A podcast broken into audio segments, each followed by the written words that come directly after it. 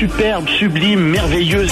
Sauf que ce gars-là est quand même euh, rationnel et pragmatique. Ça pose un très grave problème. Je t'assure qu'il n'y a aucun politologue sérieux qui va te dire Un politologue, pas comme les autres. L'œil passé. c'est pas le temps de faire ça. Loïc, bonjour. Bonjour Benoît. Bon, euh, trêve, pas trêve, euh, quand est-ce qu'on y va? Quand est-ce que qui y va? Non, Le mais quand- est très vague. ici. Quand est-ce qu'on y va, là? Quand est-ce qu'on règle la question de, de Gaza? Ah! Quand est-ce qu'Israël se retire? Quand est-ce que le Hamas est détruit? Quand est-ce que euh, la- la- le même psychodrame qu'on connaît depuis le 7 Non, mais octobre? t'es, rendu quelques années en avance.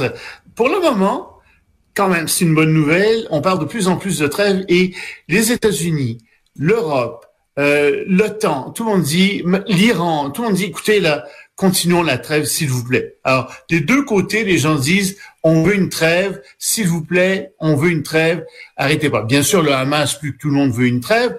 Hum, Israël, Netanyahou est pas tout à fait d'accord avec ça. Alors, Israël dit, écoutez, OK, vous avez libéré à peu près 58 otages sur 250, quelque chose comme ça. Mm. Je sais pas trop combien il y en a. 2,40, Donc, euh, voici, ouais, voici ce qu'on vous offre.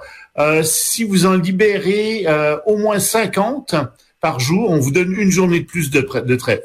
Ce à quoi semble-t-il le Hamas dit non, on va en libérer 10 par jour pour une journée de trêve. Alors, peut-être que c'est ça l'essentiel des négociations. On va arriver au milieu à 25 par jour, quelque chose comme ça pour une trêve. Mais évidemment, derrière ça, les gens veulent une trêve beaucoup plus longue, veulent que la question soit réglée que le Hamas, mais, le, problème, c'est que le Hamas ne sera pas neutralisé, et c'est ça le premier objectif de Netanyahou, c'est pas de libérer les otages. Ah. Et le problème derrière tout ça, c'est que euh, il est à Non, de- non, non, excuse-moi. Palestine réelle, Tu- c'est toujours premier objectif Loïc, normalement des Palestiniens. tu peux pas dire que le, euh, Netanyahou veut pas qu'on libère les otages.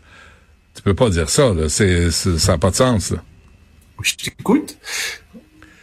Bon, ça, ça brise. Non, mais tantôt, tu as dit Netanyahou, Benoît. Netanyahou euh, veut pas nécessairement libérer les otages. Je suis pas sûr de ça, là. Bon, ça marche-tu? Ça marche pas? La communication? Bon, tu vas prendre le téléphone.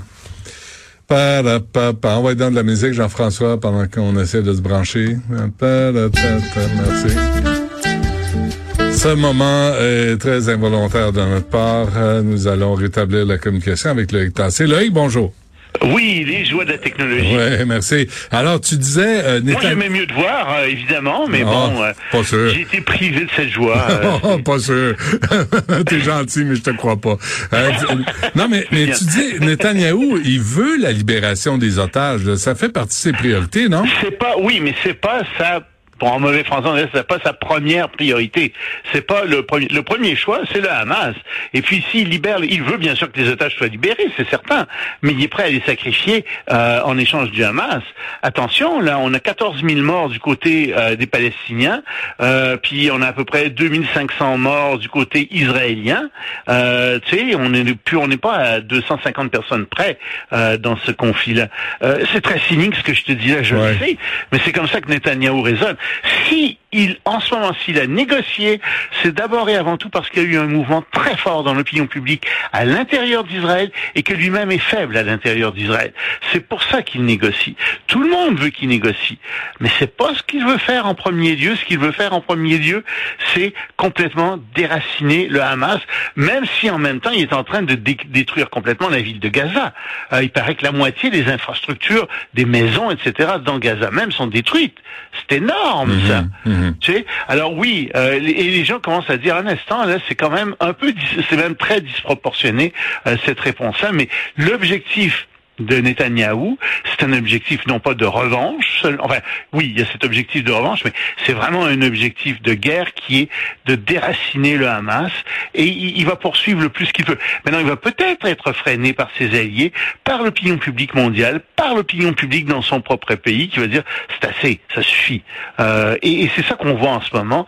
Il y a des négociations qui sont, mais je peux t'assurer que, enfin, je, je suis pas mal persuadé que dans la tête de Netanyahou en ce moment, euh, on, on, libère le plus d'otages possible, puis on va reprendre la guerre le plus tôt possible.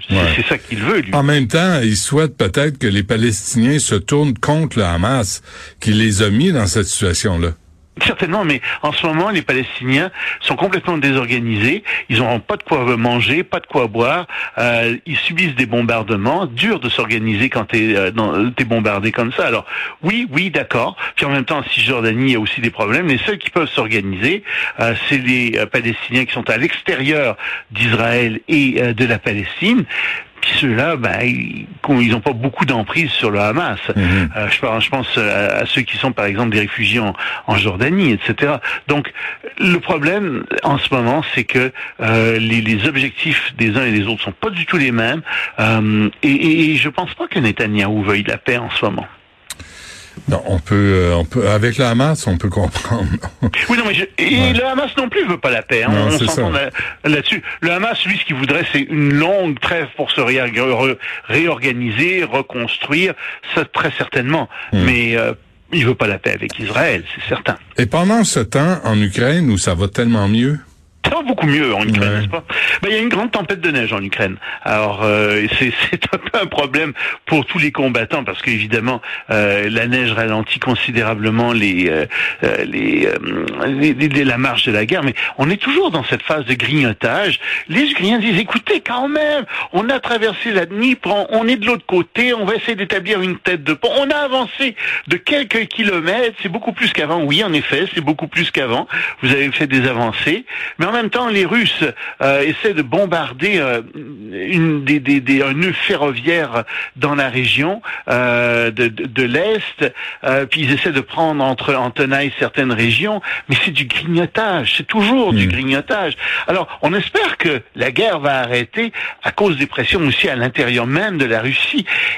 Et il faut pas désespérer ça parce que il y a un mouvement de mères qui est en de mères de famille qui est en train de mères de, de qui, est en train de, de, de, monter à travers toute la Russie. Et ces mères disent écoutez qu'est-ce que c'est que cette histoire d'avoir des soldats qui sont mobilisés pour une période indéterminée?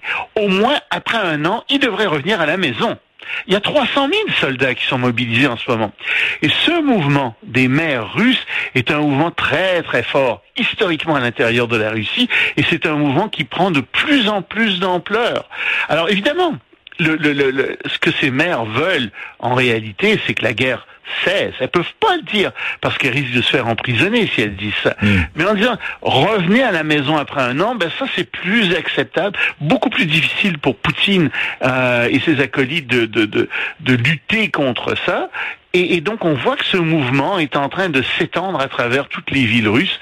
Moi je pense que j'y vois une lueur d'espoir. Je dis bien une lueur, mais une lueur d'espoir pour que euh, le conflit cesse à cause de, de pression interne à l'intérieur de la Russie. Possible, hein?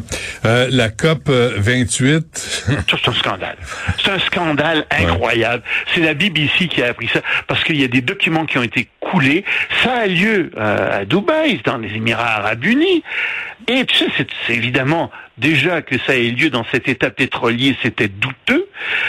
Mais bon, on en a parlé, les gens ont fini par accepter, ils, paient beaucoup d'argent, on s'est dit, tiens, euh, les Émirats arabes unis veulent rehausser leur prestige international, très bien. Bon, moi, ça à ce que la COP 28 soit bien faite, soit, soit bien structurée. Mais non, Figure-toi qu'on vient d'apprendre que euh, la COP 28 va servir à négocier des contrats sur le gaz et le pétrole par la Compagnie nationale des Émirats arabes unis. Alors, ah, on est vraiment des cons. non, attends, non, c'est pas vrai, vous n'allez pas faire ça. Oui, oui, c'est ce qu'ils vont faire. Et, tiens, tu as déjà entendu cette excuse, j'imagine, quelque part. Ce sont des rencontres privées. C'est sûr que la présidence de la COP se, se, euh, va, s'impliquer là-dedans, mais ça c'est pas grave, c'est des rencontres privées, vous n'avez rien à dire là-dedans. Alors il y a une quinze, euh, plus que ça, il y a 28 pays qui seraient impliqués dans ces négociations, dont le Canada. Euh, puis c'est des négociations donc pour acheter du gaz liquéfié, vendre du gaz, etc. le Canada est là-dedans. Sais, faudrait demander un petit peu à Justin Trudeau ce qu'il en pense ah de ce genre de négociations à la COP 28. Est-ce que ça lui semble un bon endroit pour faire ce type de, de tractation? Moi, je trouve pas. Ou Stephen Guilbeault. Stephen Guilbeault aussi. le pauvre, il va encore être... C'est aberrant. Je pense, que, je, je, pense, que, tout le monde sait ce que Stephen Guilbeault pense réellement, mais il n'ose ben pas le dire. Sauf qu'à un moment donné, il faut avoir la, faut avoir le courage de ses convictions. Ouais, c'est euh, censé, euh, c'est censé être des conférences annuelles euh, pour euh, pour les changements climatiques. Oui. Oui, oui, c'est ça. Pour diminuer euh, tous les, les, émissions de CO2, pour euh, c'est sûr, pour trouver des solutions euh, au changement climatique. Alors, quand tu dis que tu vas négocier des contrats de gaz et de pétrole à la réunion même où tu es supposé diminuer euh, les émissions, l'utilisation du gaz et du pétrole, il y a un problème quelque part. Victor, merci. À demain. Salut Benoît, à demain.